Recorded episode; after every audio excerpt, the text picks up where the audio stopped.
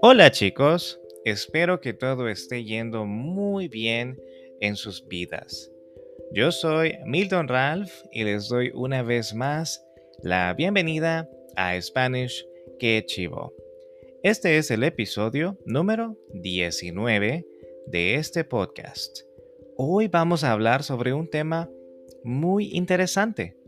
Es un tema que tiene respuestas variadas pero vamos a usar datos generales por los expertos para poder dar respuesta a la siguiente pregunta.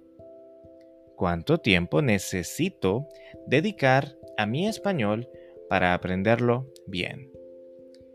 En primer lugar, si tu lengua materna y el español tienen una raíz similar, es decir, comparten buena parte del vocabulario y son del mismo tipo, seguramente para ti va a ser más fácil progresar en el aprendizaje. Si, en cambio, tu lengua y el español son muy distintas, es evidente que vas a tener que invertir más tiempo y esfuerzo en alcanzar el nivel que quieres obtener. En segundo lugar, para saber cuántas horas debes emplear para aprender el español depende de la cantidad de lenguas que conozcas. Está comprobado que los estudiantes que dominan varias lenguas tienen una mayor capacidad para recordar lenguas nuevas. Probablemente porque encuentran vínculos y conexiones con las que ya conocen. Y de esta manera les resulta más fácil memorizar el vocabulario. Entender la estructura y pronunciar correctamente los sonidos de cada lengua nueva que aprenden.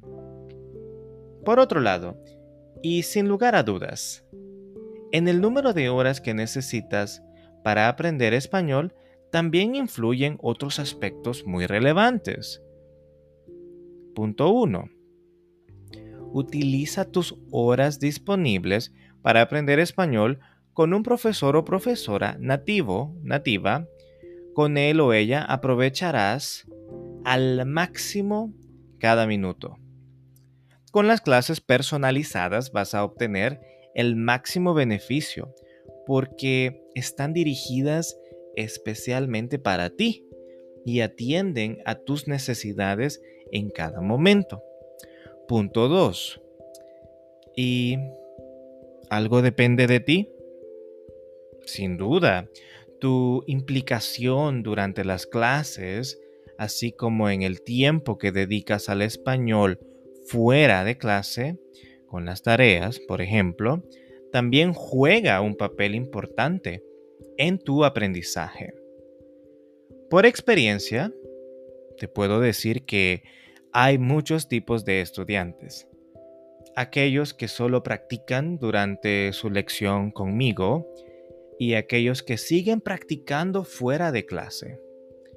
Cada estudiante tiene un estilo de vida diferente y algunas responsabilidades que no les permiten dedicar el tiempo que desean.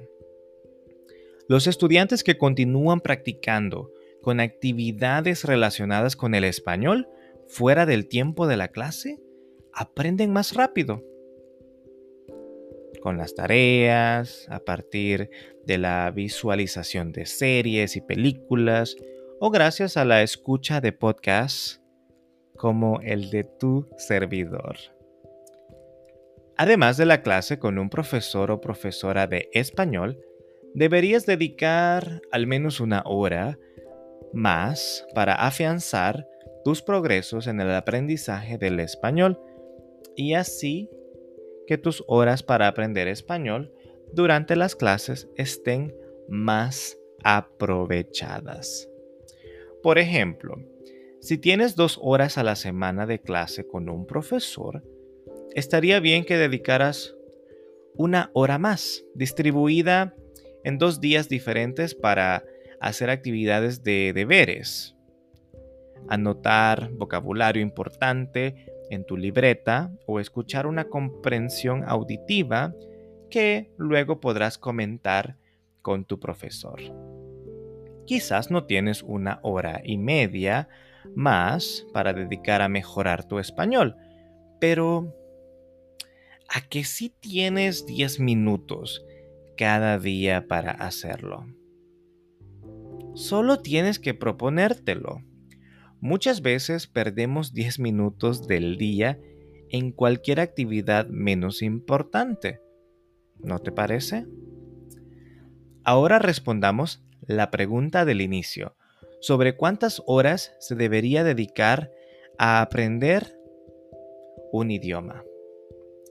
Según mosalingua.com, se necesitan 420 horas, o sea, 3 horas de estudio a la semana, tomando en cuenta si estudias una lengua que no sea muy distinta de tu lengua materna y tienes una buena motivación. O siete meses de estudio bastante intensivo para completar las 420 horas. Otros estudios dicen que 600 horas son necesarias para aprender bien un idioma. Al final, lo más importante es que dediques el tiempo que puedas y que te diviertas en el proceso. Si quieres una clase de español conmigo, tu servidor, puedes encontrarme en italki.com. Espero les haya gustado esta información y que se hayan motivado más a dedicar un poco más de tiempo a sus estudios con el español. Te recuerdo que si no entiendes algo de este audio, puedes darle play otra vez. Y si quieres el script, lo puedes obtener en Patreon. El audio también está en YouTube, Spotify y otras plataformas más y puedes apoyarme dejando tu calificación del podcast en iTunes y Spotify. El script está solamente disponible en Patreon en la descripción dejaré los links. Con esto me despido y les deseo una excelente semana. Nos vemos de nuevo en el episodio número 20. Salud.